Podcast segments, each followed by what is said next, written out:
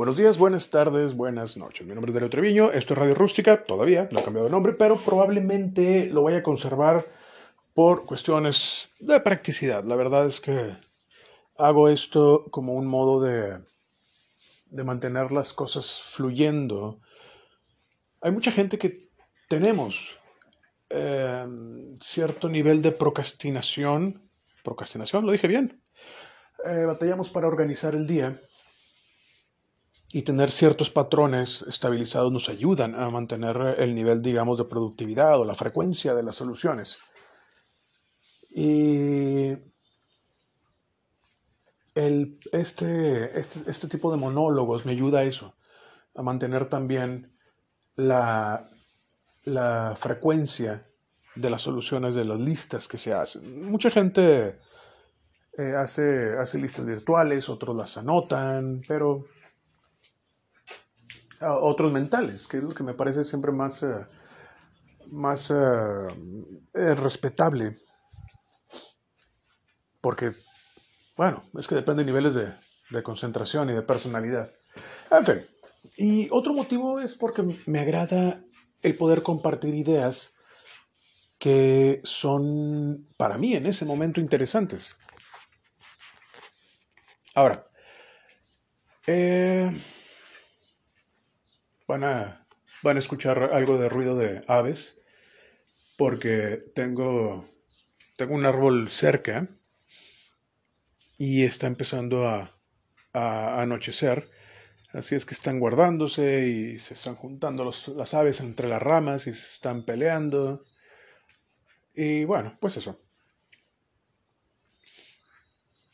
Total, me encuentro este artículo que habla de cómo es posible, y suena hasta cierto grado razonable, el que la cerveza haya sido, perdón, la responsable de la de que el, el, humano se hiciera sedentario.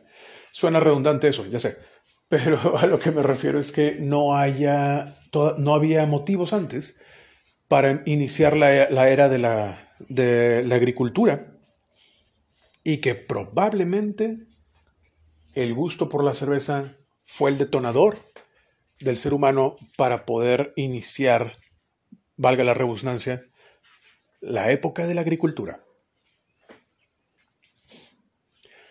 Se, considera que la, producción de la cerveza tiene más tiempo que la humanidad. Bueno, eso, eso, eso está mal. Más tiempo que la civilización. ¿Por qué? Porque empiezan a encontrar, y, y, al decir empiezan a encontrar, estoy siendo muy general, ya, ya había referencias de, de esto en, en, antropología, o en el caso de este, estos, términos, estos términos que son eh, muy sonó para mí. Yo no sabía que existía eh, la primatología. O se hace el estudio de los primates, pero obviamente al final de, la, materia, al final del semestre de primatología, tenemos el inicio de, las, eh, de los Homo erectus. Y Resulta que en, en uno de estos, perdón, e, en uno de estos eh, nuevos escenarios, eh, eh, y al decir escenarios me refiero a ruinas, que se han estado entre encontrando, pero más bien que se han estado datando, ya, ya existían en, la, en, la, en los registros de la de la eh, arqueología, antropología, pero no estaba, no estaba datado con carbón. Esto, esto hace que las, que las cosas sean un poquito diferentes eh, porque ya se le puede poner fechas y aún y cuando la, la, hay, cierto debate respecto, y estos son, son debates fundamentalistas, o ideológicos respecto a la datación de carbono. En, en algunos movimientos religiosos se promueve la, la anticiencia, esto para, para poder eh, em, empujar la idea de que el, carbono 14, el, el, carbono creo que 16, que se utilizan para, para datar eh, algunas antigüedades, no pueden ser más viejos que 4.000 años, que dentro de algunas algunos sistemas de creencias se, estima que es el tiempo en el que el dios judío creó el planeta Tierra, o por lo menos la, galaxia, eh, la Vía Láctea, pues. Pero no, no vamos a, tomar el tema teológico, sino el histórico. Y en Turquía, en, en eh, Gobelki Tepe, se encuentran ruinas que están aproximadamente y, dependiendo la, eh, la, fuente podrá tener eh, números diferentes, pero lo manejan de 10.000 años. Esto soporta o, o tal vez no soporta, pero ayuda a una hipótesis relativamente nueva, me refiero en cuanto a la historia de la humanidad, donde se sugiere que la humanidad ha reiniciado más de una vez. Ahora, eh, ya he tocado ese tema antes. a, los que estén, los que ya hayan escuchado el tema, les pido una disculpa porque voy a ser redundante. Pero eh, a los que no, resulta que hay una, hay una hipótesis de que la humanidad fue golpeada constantemente por eh, diferentes eventos catastróficos, desde plagas, dícese la fiebre española o el Kung Flu, el que en diferentes cantidades, pero pues erradicó una buena parte de la humanidad. Tenemos, tenemos el ejemplo de, de las tribus americanas, en el sentido correcto, me refiero del continente americano, que fueron, algunos estiman que hasta es de un 70 a un 80% de las tribus eh, desaparecieron por la plaga. Todavía no está muy seguro bien a bien qué enfermedad europea fue la que logró cruzar en, en las carabelas, pero se sugiere que pudo haber sido una de estas enfermedades que ya están casi erradicadas en el planeta. Em, ¿Cuál fue la que.? Creo que es el sarampión, ¿no? El que fue eh, de las pocas enfermedades que, han sido erradicadas por la, por la, raza humana. Y eh, hay registros, creo que de Fray Servando, o creo que Fray Eusebio Quino, no me acuerdo, de estos Em, monjes que estaban levantando información histórica respecto a las tribus y, la interacción con la corona española. Y creo que los tlaxcaltecas le llamaban eh, inclusive la, la maldición porque solamente afectaba a las tribus indígenas. Así es que debió haber sido una enfermedad que eh, era de lo más eh, común en la, en la, en la Europa medieval.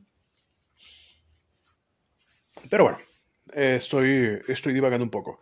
El punto es de que al, estarse, eh, al haber sido golpeada la humanidad con este ejemplo, como las plagas eh, eh, y, esta naturaleza del ser humano a expandirse y buscar nuevos terrenos, se reinició unas cuantas veces, se redujo a su cantidad mínima y luego volvió a expandirse y después se volvió a reducir. De ahí a que hay hay indicios de que la humanidad pudiera tener más de 10.000 años de civilización, no, no entre 6.000, que es lo que se, contemplaba con, los egipcios, con, bueno, eh, todo lo que sean pre-egipcios y, las tribus también preasiáticas.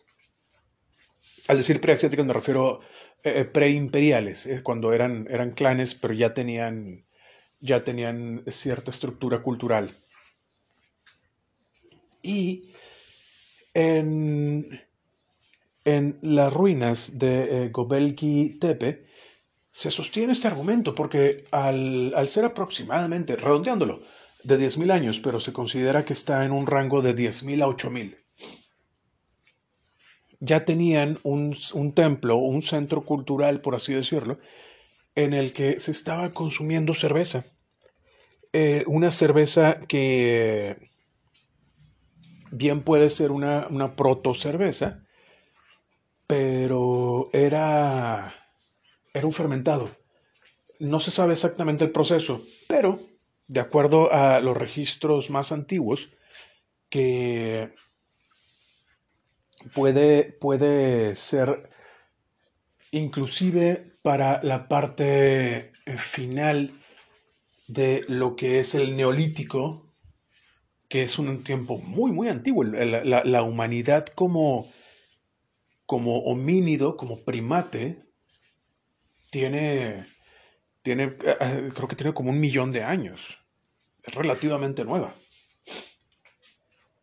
Pero en la estructura de civilización, ahora con esta evidencia puede tener hasta 10.000 años.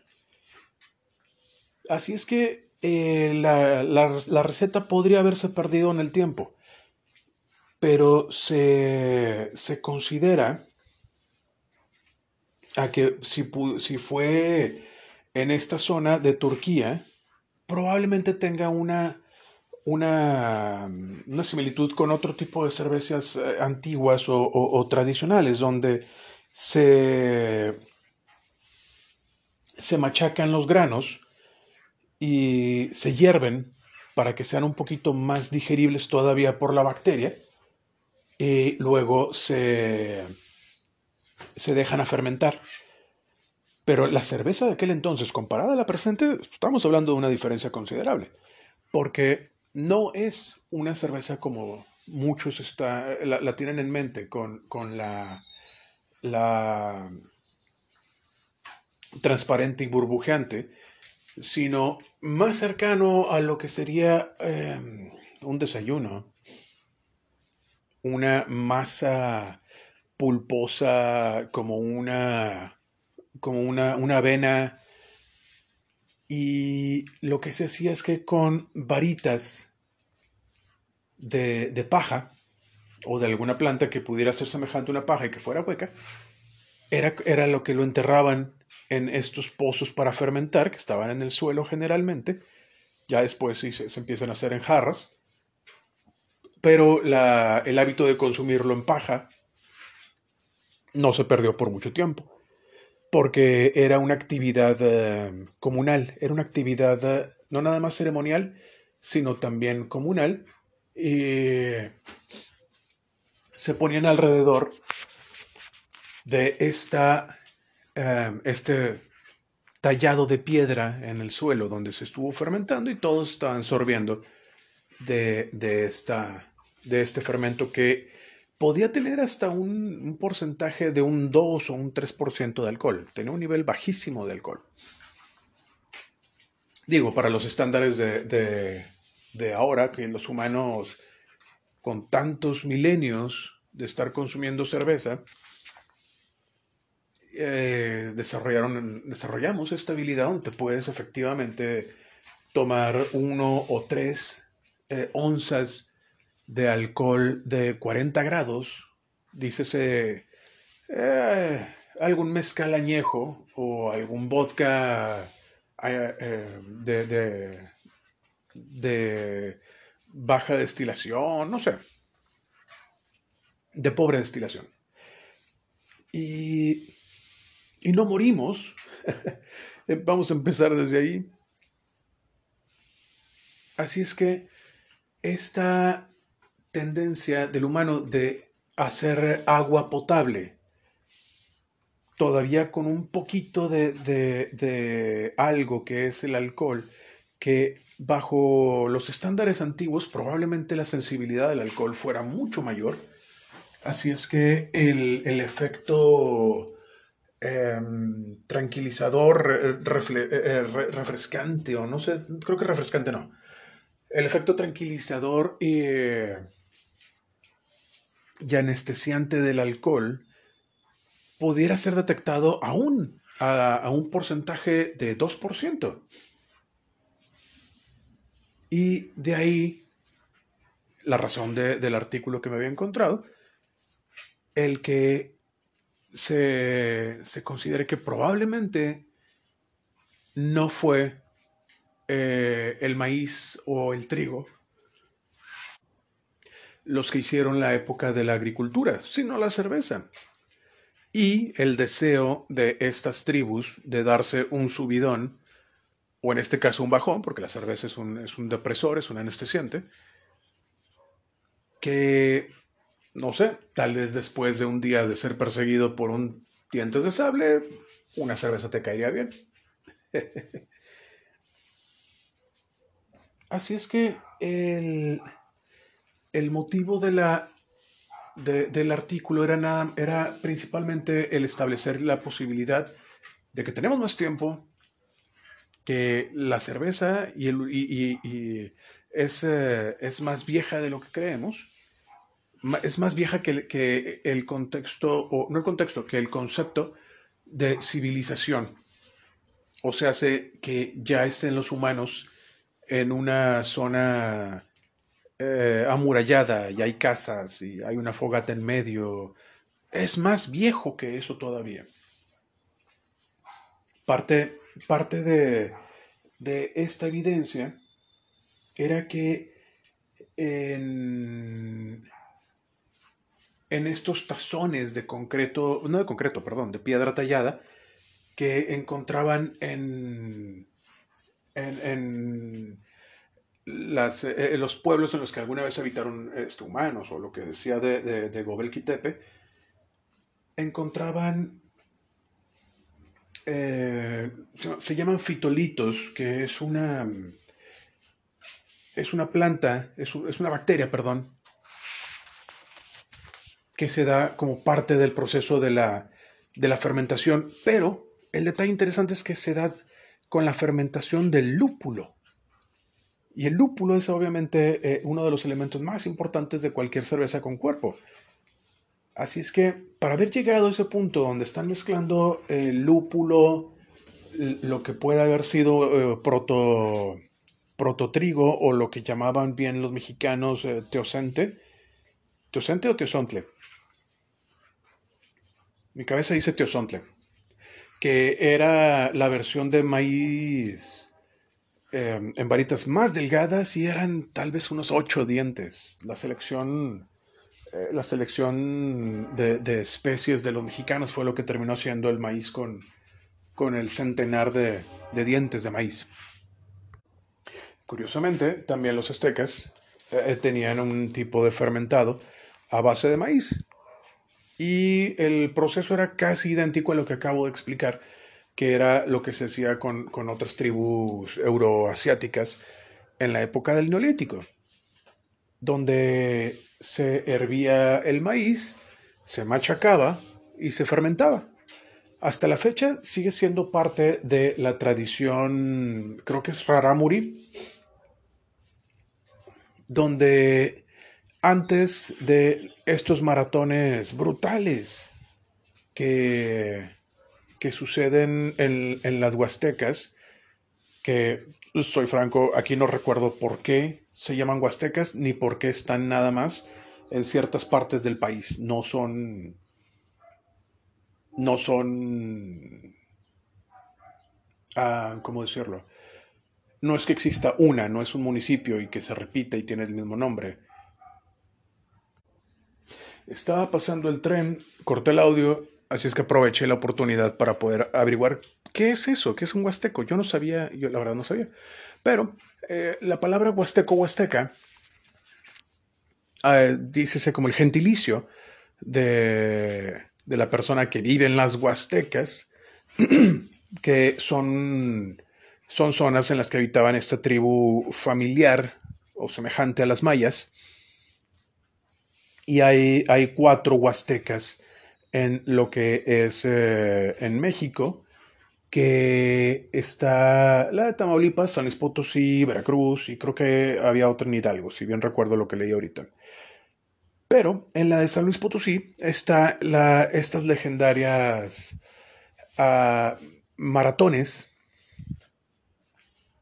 y eh, unos dos días antes de la celebración de los maratones se, eh, se hace una recarga de, de carbohidratos y es tomando esta bebida semialcohólica que se utiliza para, que comentaba que es maíz fermentado. Entonces es como si fuera un atole eh, em, fermentado con un nivel bajo de, de alcohol, pero lo que hacen también es que están acumulando carbohidratos, almacenando carbohidratos para la quema de estos maratones de nuevo brutales. Y, y la tradición creo que todavía existe. No sé qué tanto fue afectada por, el, por la pandemia, por el virus chino. Y bueno, pues eso. Ahora, el y con el perdón del sonido de, papel, pero como les comentaba antes, a veces hay que hacer el guion para mantener la línea y no desperdiciar muchos segundos. Eh, tenía el mío hecho. Ahora, parte de lo que me pareció tan interesante de, todo esto, no solamente el, el, que la cerveza se tan vieja, y que sea tan, tan parte de, la humanidad que es simplemente algo que damos por sentado, aun cuando consume mucha agua para su producción.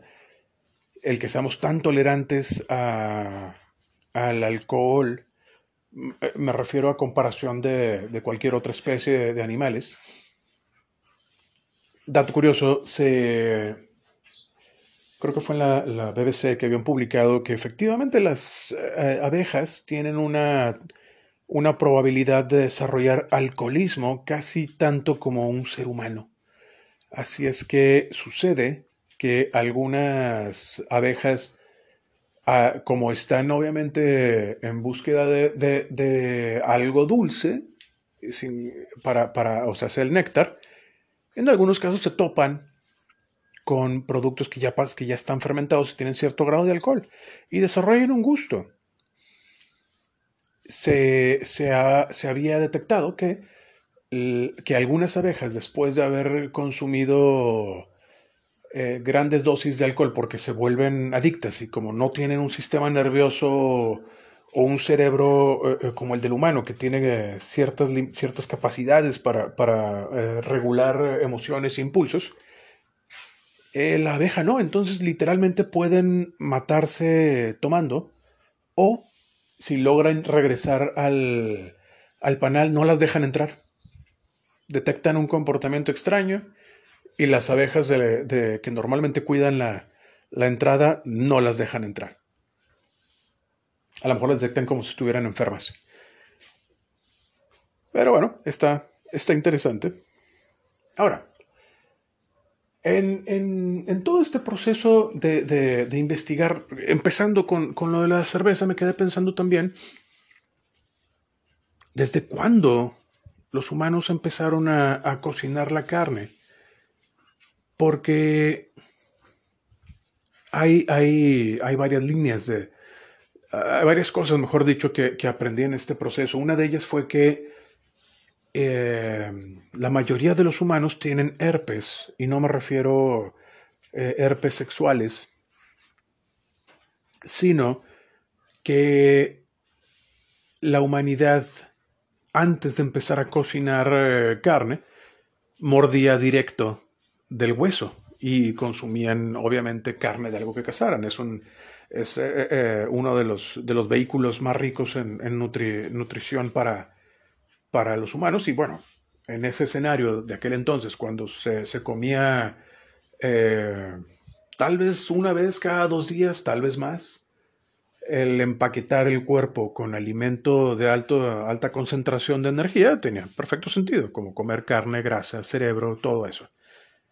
Pero el detalle es que aparentemente el herpes era un, una bacteria eh, animal, no era no era humana y que probablemente se pudo haber, eh, haber pasado de la carne cruda que se estaban comiendo y heridas en las encías, dientes, labios del proceso de estar mordiendo carne cruda de un animal recién matado. El detalle es que los herpes aparentemente pueden eh, traspasar eh, lo que es eh, la... Ay, se me fue el nombre. Esta... La placenta. Así es que literalmente el, el herpes puede estarse pasando de generación a generación a generación a generación sin siquiera haber tenido algún tipo de contacto sexual. O se hace traer un herpes desde nacimiento.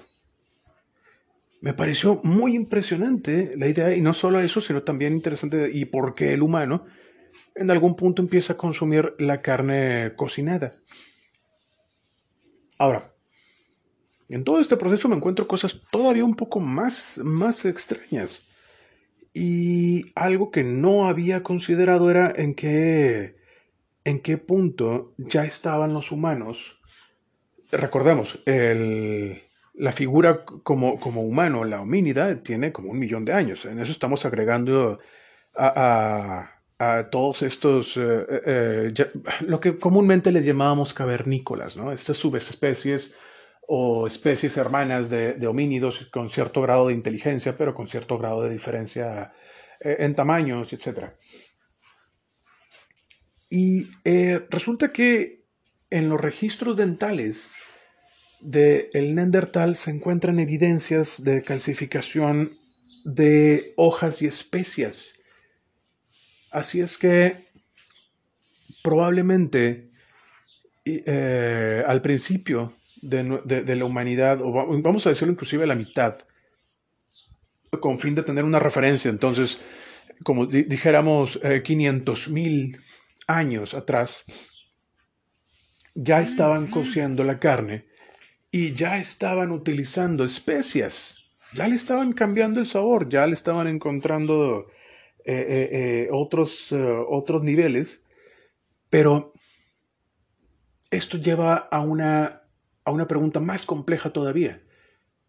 La habilidad de cocinar requiere cierto nivel de, capacidad cognitiva. Porque eh, no es simplemente arrojar eso, lo que sea, un vegetal, una carne, un lo que sea, al fuego, esperar a que se queme, se apaga el fuego, sacas lo que quedó y te lo comes. No. Tampoco es el, lo que mucha gente hace, que van a cocinar algo y ponen todos los ingredientes en una cacerola, le avientan agua y le prenden fuego. Y listo. No. Es un proceso de identificar en, en qué punto esto está quemado, en qué punto esto está crudo y en qué punto esto puede saber mejor y ese, ese desarrollo de habilidades es lo que lo hace más interesante que el Neandertal hace 500, 1000 años, y no es el número correcto. Este lo saqué con referencia nada más de utilizar la, mitad del tiempo que existe, que, tiene eh, eh, estimado la existencia de la humanidad. Ya estaba eh, midiendo textura, olor, sabor.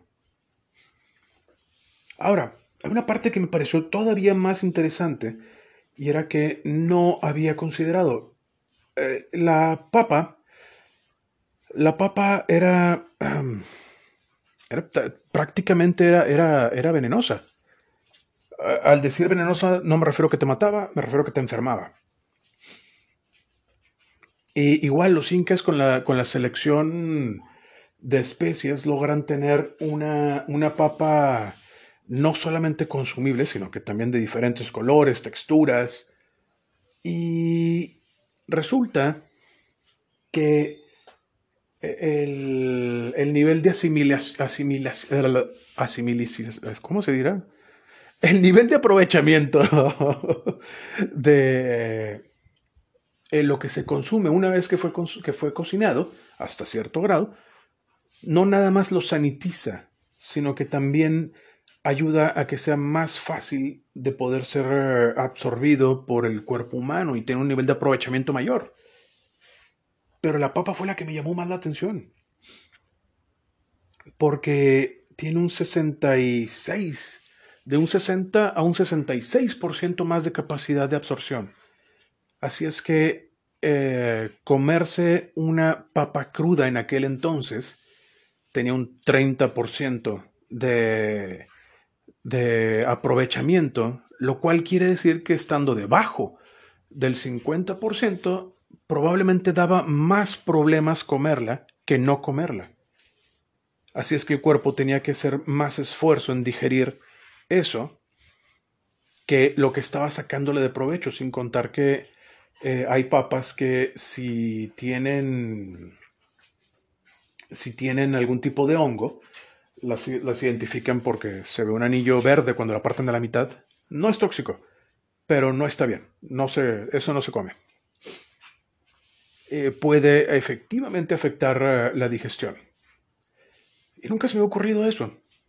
Ahora, encontramos que también el huevo, y, creo que todos alguna vez eh, vimos eso, ¿no? La, la, leyenda del boxeador que se levanta a las 5 de la mañana para entrenar y hace, eh, saca 3, 4 huevos del refrigerador, los licúa con eh, un plátano y vainilla y leche y ese es el desayuno. El nivel de aprovechamiento de ese huevo era, obviamente es mejor que el de, el de la papa, pero también se, es, es, mucho más bajo el nivel de aprovechamiento crudo, a, creencia de, de, de, mucha gente que como eh, en algunos casos lo, tendrán registrado, que hay gente que tienen estas, eh, estos, estos, sistemas de, ideologías de eh, comer todo crudo para mejorar tu, tu bienestar, pero resulta que lo que termina sucediendo es que le agregan un esfuerzo extra al intestino grueso, porque al no haber sido desnaturalizadas algunas fibras o algunas proteínas vegetales a través de la cocción, quedan muchas fibras y celulosas sin eh, eh, eh, ser digeridas por el nivel de acidificación del estómago, los ácidos gástricos, y el resto va directo al intestino grueso, donde tenemos otro set de bacterias que también hacen otro set final de, procesamiento, que es desglosar también la celulosa, que es lo que produce los gases en cuanto a los frijoles, y simplemente gran parte de todo eso que no se pudo aprovechar porque no fue consumido es trabajo extra para esa sección del estómago. Entonces, generalmente tienen un nivel más bajo de aprovechamiento de alimento y un nivel más alto de inflamación. Está muy interesante el tema. Pero bueno, creo que tengo casi todo cubierto y ya se me acabó el tiempo. Bueno, listo. El, bueno, a quien sea que le pude acompañar estos 35, 35, sí, 35 minutos de conversación, de monólogo, espero que le haya sido de interés. Si eh, alguien se, quiere agregarme a su lista, ¿qué? Es que me estoy publicando en cuatro medios, así es que no sé, no sé cómo funcionan algunos otros. En, en Spotify, bueno, suscríbanse lo que sea en Google Podcast, no sé si hay comentarios, pero si alguien tiene oportunidad de dejarme algún comentario en cualquiera de las eh, opciones que estén escuchando, sea iTunes, sea Spotify, sea Google Podcast y eh, lo que es en Anchor, se los agradecería mucho para ver, eh, para empezar a, reconocer cómo funciona esta, este programa. Hay muchas cosas que no estoy todavía familiarizado. Eh, también les recuerdo que dentro de poco pienso mover todo a, YouTube, esto con el fin de no nada más facilitar el acceso a, los monólogos, sino también para tener la posibilidad de, poder monetizar esto, ya que gran parte de los servicios de Spotify no son monetizables en, mi país.